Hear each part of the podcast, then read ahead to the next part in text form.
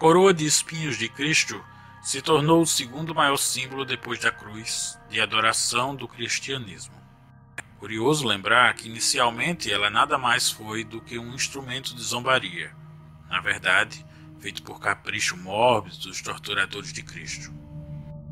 Sua lenda, e para muitos sua história, mantém-se firme mesmo depois de séculos e séculos, quando foi reencontrada e colocada entre as grandes relíquias cristãs. Ao contrário de outros tesouros sagrados, existe apenas uma peça que é afirmada como sendo a coroa de espinhos original, e ela se encontra numa das igrejas mais conhecidas do mundo.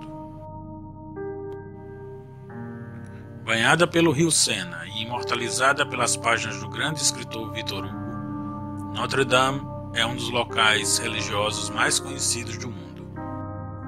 Visitada todos os dias por pessoas do mundo todo, ela é um local de morada dos fragmentos da coroa de Jesus Cristo. Até ela chegar lá, percorreu um inacreditável e tortuoso caminho, sendo passada pelas mãos de religiosos, guerreiros e reis.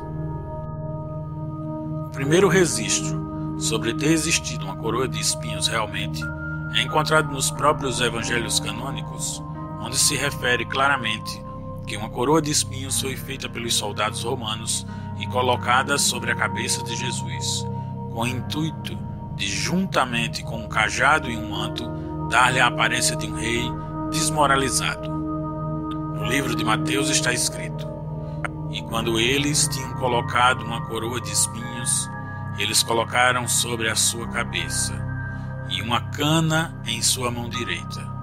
E eles se ajoelharam e zombaram dele, dizendo: Ave, Rei dos Judeus. A mesma cena é descrita ainda em Marcos e João. Outros textos antigos, como os dos primeiros padres, como Orígenes e Clemente de Alexandria, também citam a mesma passagem.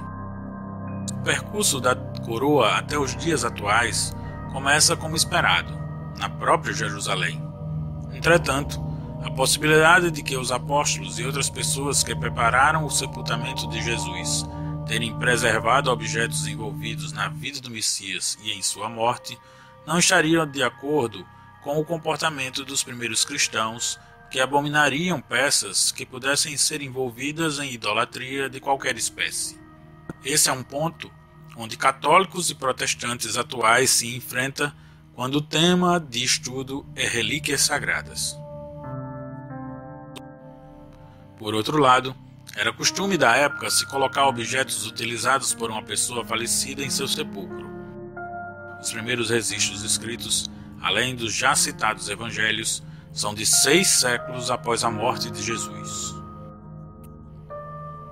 Mas São Paulino de Nola, em 409, na Epistli Macarius, fala: Os espinhos e a coroa de Cristo já são relíquias cristãs. E cita que ela estava guardada junto ao pilar, utilizado durante a tortura de Jesus e com partes da cruz original. Já Cassiodoro, em 570, ao comentar sobre os Salmos, cita sobre uma coroa de espinhos entre as outras relíquias que são a glória de Jerusalém terrena. Por suas expressões, ele nos faz crer que o local onde ele escrevia os textos era também onde havia o tesouro sagrado, pois cita: Ali, diz ele, podemos contemplar a coroa espinhosa que foi colocada sobre a cabeça de nosso Redentor, a fim de que todos os espinhos do mundo pudessem ser reunidos e quebrados.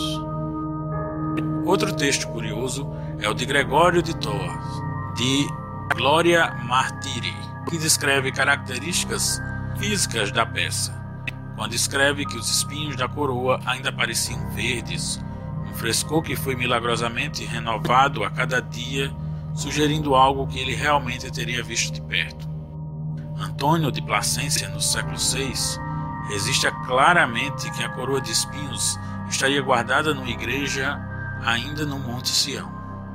Fato que também foi registrado na chamada peregrinação do monge Bernardo que lá encontrou a coroa e levou historiadores a defenderem que uma coroa de espinhos era venerada em Jerusalém desde o século V, permanecendo assim por algumas centenas de anos. Até esses registros, a coroa parecia estar íntegra como no dia em que foi confeccionada. Entretanto, ela começou a ser feita em pedaços, como registrou François de Melly, que escreveu que, quando transferida para Bizâncio, a coroa não teria ido inteira. Justiniano, por exemplo, teria dado um dos espinhos a Saint-Germain, bispo de Paris, que o preservou por muito tempo como objeto de adoração em Saint-Germain-des-Prés. Já a imperatriz Irene, entre 798 e 802, teria enviado vários espinhos da coroa para o rei Carlos Magno, que por sua vez os colocou em Aachen. Esses objetos teriam sido consagrados pelo famoso Papa Leão III, e embora sua presença nessa missa não tenha pleno respaldo na história oficial, a presença de relíquias cristãs é devidamente aceita. Também é comprovado que a coroa de Cristo se faria presente. Outros espinhos ainda foram registrados, sendo enviado a São Cornélio de Bompien em 877, outro para o rei dos saxões, Artelstan, e para as abadias de Malsberbury e Adestes, na Alemanha. Mas a grande reviravolta na história da coroa de Cristo ocorreu em 1238, quando o imperador latino Baldo II, em Constantinopla, enfrentava uma dificuldade em manter o império, estando a própria igreja com a sua autoridade questionada por poderosos e cheia de focos de reformas. Precisando de apoio político, ofereceu a coroa de espinhos a Luís IX, rei da França. Ela se encontrava como penhor de empréstimo contraído com os bancos de Veneza no valor de 135 mil libras da época uma quantia considerável, que equivalia a metade das entradas do reino francês em um ano. Porém, é necessário lembrar que quando falamos de Luís IX, estamos falando de São Luís para os católicos atuais. E ele é, sem dúvida, o maior rei santo de toda a Europa. Tinha como costume em seu comportamento de sair para lavar os pés de mendigos e leprosos nas ruas francesas à noite e para os que argumentem que o faziam demagogicamente, vale citar que ele liderou também duas sangrentas cruzadas, participando ativamente das batalhas. Também foi o que promoveu a reunião e organização do maior número de relíquias sagradas cristãs de que se tem notícia. São Luís, portanto, assumiu a dívida dada a condição de que as duas preciosas relíquias que estavam na posse de Baldo II, a saber, a coroa de espinhos de Cristo e a lança do destino de Longinos ficasse sob a guarda da Casa Real Francesa, em uma negociação que podia ser comparada a empréstimos atuais envolvendo o FMI e bancos multinacionais. Destaquemos que, para tudo ser acordado, as relíquias envolvidas passaram por todos os testes de autenticidade que na época permitia. Religiosos dominicanos receberam a missão de levar o tesouro sagrado mas de tão empolgados em recebê-los, São Luís, a Rainha Mãe e outras autoridades foram encontrar a comitiva na cidade de Sainz, na Borgonha, que ficava a 125 quilômetros de Paris. No dia 10 de agosto de 1839, o santo monarca, seu irmão, o príncipe Roberto I, e arcebispo de Sem receberam a Santa Coroa reconferiram seus registros de autenticidade e entraram em um histórico cortejo pelas ruas da cidade de Villeneuve, na França. Continuamente animado, São Luís mandou erguer um local especial para a coroa de Cristo. Estamos nos referindo a uma das maiores joias da arquitetura gótica, a Sainte-Capelle, com seus extasiantes vitrais que encantam quem a visita. Para guardar a relíquia com honra e respeito, o rei mandou cunhar relicários para os tesouros santos, que custaram 135 mil libras.